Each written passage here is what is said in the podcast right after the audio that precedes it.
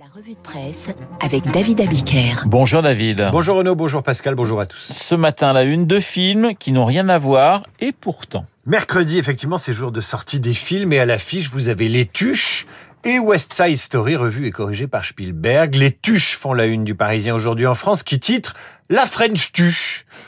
Pour ceux qui ne connaissent pas, Les Tuches, c'est une comédie familiale qui raconte les aventures d'une famille, donc, d'un clan dont le chef, interprété par Jean-Paul Rouve, est au chômage, une famille française, voire franchouillarde, mais qui se tient les coudes, solidaire, malgré les difficultés de la vie, difficultés qui les avaient fait comparer à des gilets jaunes dans l'épisode 3, les tuches à l'Élysée. Les tuches, ce pourrait être la France de la périphérie, la France qui roule au gasoil, celle à qui personne ne pense, à part les politiques qui visent justement l'électorat populaire.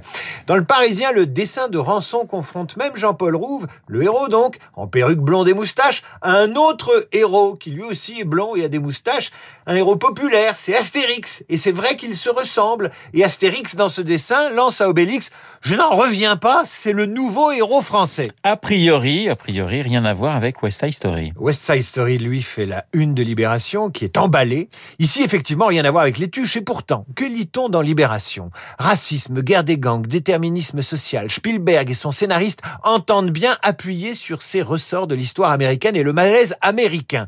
Dans West Side Story, ce sont les enjeux ethniques qui sous-tendent l'histoire d'amour entre les deux héros. Alors West Side Story et les tuches, ça n'a rien à voir. Mais tout de même, d'un côté, le film comique qui raconte une famille populaire française sous les radars des médias et de la politique, au point d'ailleurs que l'édito du Parisien aujourd'hui en France fait son mea culpa. Nous avons longtemps détesté les tuches, mais se reprend-il au fil du temps, nous avons appris à les aimer. Et de l'autre côté, une comédie musicale qui sonde la violence, les communautés et les minorités. D'un côté, la France profonde, de l'Amérique, de l'autre, de l'Amérique du melting pot et des minorités minées par la violence. Pris chacun séparément, les tuches et West Side Story n'ont rien à voir avec des films politiques, mais mis face à face, ils sont une projection de ce que sont la France et les États-Unis d'aujourd'hui. La famille française de la classe très moyenne ici, les communautés immigrées afro-américaines et portoricaines là, le chômage à la française chez nous et les violences interethniques là-bas. Le rire pour s'en sortir, la musique et le chant pour se transcender. Vive le cinéma. Un autre film en réalité virtuelle fait la une de l'opinion, David. Le cinéma pour s'identifier à des héros, on vient d'en parler. La réalité virtuelle pour s'identifier à Léa, victime de violences sexuelles, c'est l'idée d'un mini-film conçu par les élèves ingénieurs des mines télécom. Et l'opinion raconte à la une ce matin comment, avec des lunettes 3D, nous entrons dans la peau de Léa fraîchement débarquée sur le campus. Léa est un peu sur la réserve, elle ne participe pas aux soirées, elle intègre néanmoins une association étudiante et puis un, soir elle boit un coup et danse avec un garçon et puis se retrouve le lendemain sous la couette avec Thomas en caleçon. Lui est au bord du lit, jurant qu'il n'a pas voulu lui faire de mal. C'est un voyage virtuel dans la peau d'une jeune fille. Il permet d'aborder tous les scénarios du harcèlement et du sexisme sur un campus en une vingtaine de minutes sous une paire de lunettes de réalité augmentée.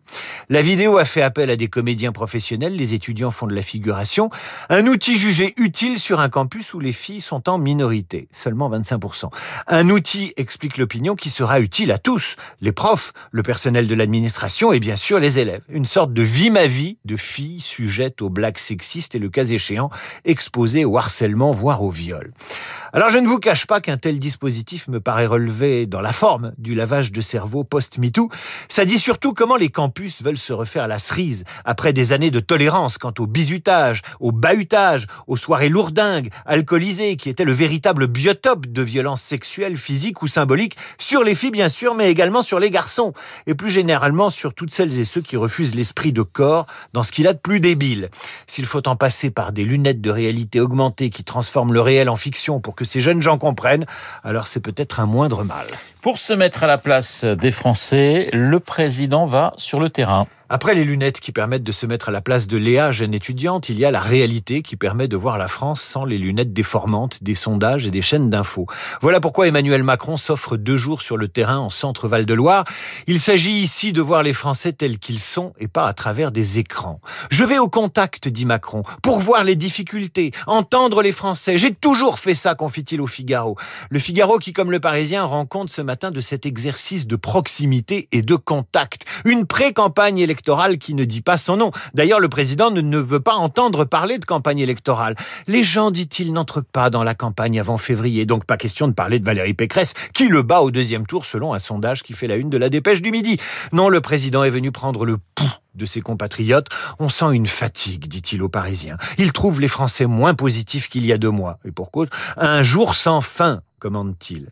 Tout ça pour euh, savoir ce qu'il sait déjà, mais également pour que ces images d'un président bien réel, d'un président bien sur le terrain et à l'écoute, se retrouvent elles-mêmes sur des écrans de télévision, pour que ces images de la réalité deviennent à leur tour virtuelles. En réalité, Macron, les Tuches ou West Side Story, eh bien l'enjeu c'est la même chose pour les trois ce mercredi. Ils doivent tous les trois réussir leur sortie et rencontrer leur public. La revue de presse signée David Abiker. Merci David. Il est 8h37. Dans un instant, Pascal Bruckner dans